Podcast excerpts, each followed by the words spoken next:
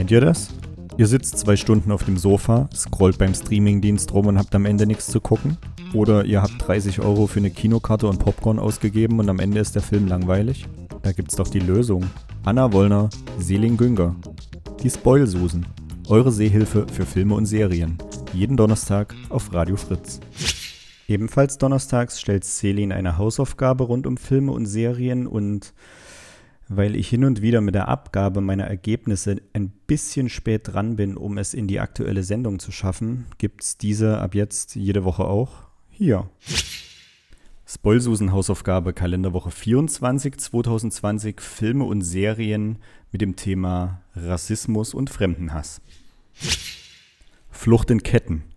Zwei Verbrechern, beide mit Handschellen aneinander gefesselt, gelingt während eines Gefangenentransports die Flucht. Der eine ist ein rassistischer Weißer, der andere ein Schwarzer. Trotz des gemeinsamen Schicksals kämpft der Weiße von Beginn an für sein eigenes Recht. Im Laufe der Geschichte muss der Schwarze von Alltagsrassismus bis zum Mordversuch alles über sich ergehen lassen. Als der Weiße seinerseits moralisch und körperlich in Bedrängnis gerät, dreht sich seine Sichtweise zusehends. American History X der neonazistische Hauptdarsteller tötet auf brutale Art und Weise einen Afroamerikaner, wird vom Gericht für Totschlag statt Mord verurteilt und avanciert dadurch in der Szene gänzlich zum Helden, fast Märtyrer. District 9 Der Film schafft auf spannende Art und Weise die Themen Flüchtlingsstrom, Ghettoisierung, Abgrenzung und Unterdrückung andersartiger Lebewesen darzustellen. In den 1980er Jahren strandet ein außerirdisches Raumschiff auf der Erde. Im Inneren befinden sich mehr als eine Million Lebewesen.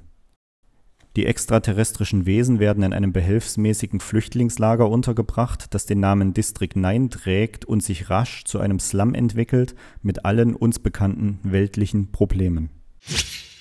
Das waren drei Filme, die das Thema Rassismus und Fremdenhass thematisieren. Vielen Dank fürs Zuhören. Bis nächste Woche.